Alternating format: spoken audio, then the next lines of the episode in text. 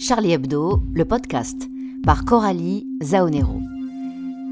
Cette écoute est un extrait de Charlie Hebdo, le podcast, dont la version intégrale est à retrouver sur charliehebdo.fr. Et justement, cette semaine, nous vous proposons de faire une incursion sur le site de Charlie Hebdo, afin de vous faire entendre notre médiatoc, c'est-à-dire nos commentaires sur l'actualité, ou notre revue de presse, avec la radio Gogo de Natacha Devanda, suivie du crétinisier de la semaine. Mais tout de suite, notre médiatoc.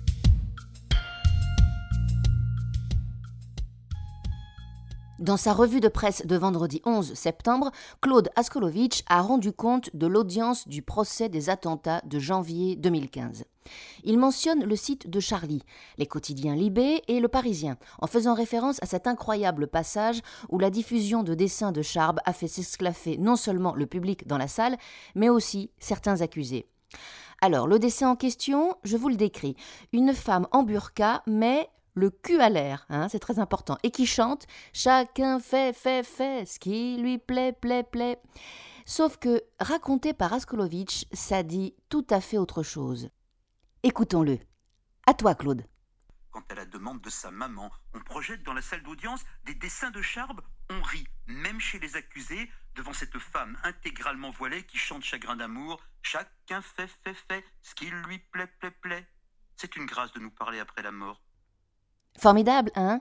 Seulement, Asco, il n'a pas parlé du fessier dénudé de la dite femme. Eh oui, et donc présenté ainsi, eh bien ça dit tout autre chose, hein? Un truc comme euh, je mets une burqa si je veux parce que c'est mon choix.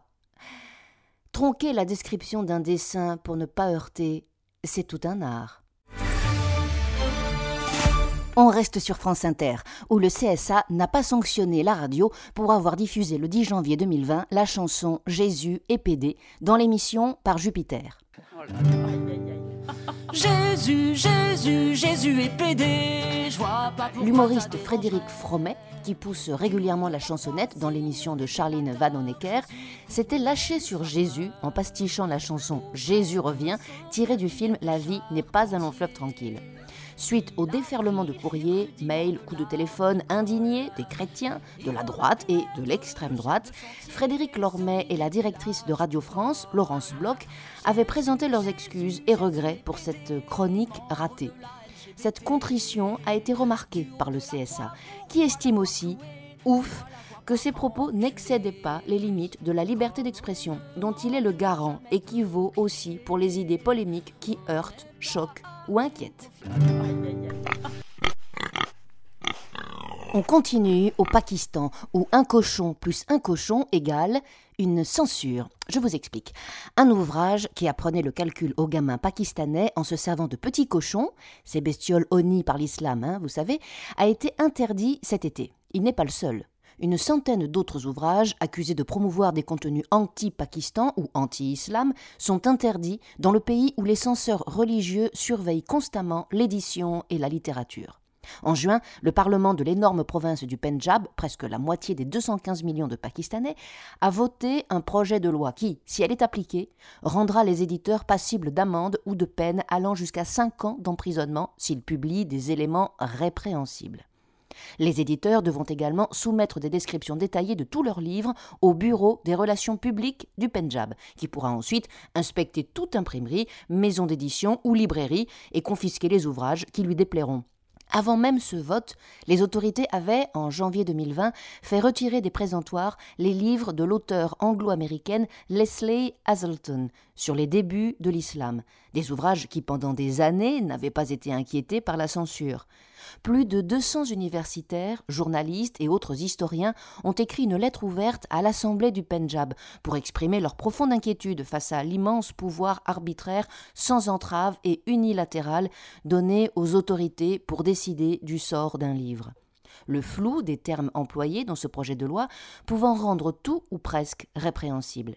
Les autorités politiques et religieuses auraient toute latitude pour estimer ce qui est obscène, pour contrôler, censurer et confisquer les livres considérés par elles comme problématiques. Alors sont strictement interdits, par exemple, le manque de respect et autres profanations du prophète Mahomet, dont la mention devra désormais être suivie de termes honorifiques. Euh, on s'est dit que c'était pas la peine de lancer une campagne d'abonnement à Charlie au Pendjab. Hmm? Qu'est-ce que vous en pensez? Le crétinisier de la semaine. Lu dans le journal du dimanche du 6 septembre.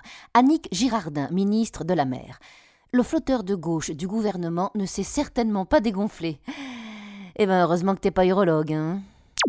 Vu sur CNews le 10 septembre. Marlène Schiappa, ex-grande cause du quinquennat. Les phénomènes de harcèlement de rue sont quasiment inexistants en Corse. C'est quelque chose de culturel, le respect des femmes. Oui, c'est un peu comme euh, le respect des préfets. Et sur BFM TV, le même jour, Manuel Valls, la remontada. Quand on change de Premier ministre, il faut que les Français comprennent pourquoi on l'a changé. Eh, visiblement, Manuel, toi, t'as toujours pas compris pourquoi on t'a viré. Allez, on éteint la télé et on ouvre le journal. Tiens, Le Figaro, toujours le 10 septembre. Stéphane Le Foll, maire socialiste des Rillettes du Mans. Je commence à m'interroger sérieusement sur ce que je peux faire pour changer les choses. Et battre Jospin en 2022. Et Alain Juppé, vendeur de Premier ministre d'occasion. La France aura besoin demain ou après-demain de ce qu'Édouard Philippe pourra lui apporter. Euh, plutôt après, après, après-demain, si c'est possible.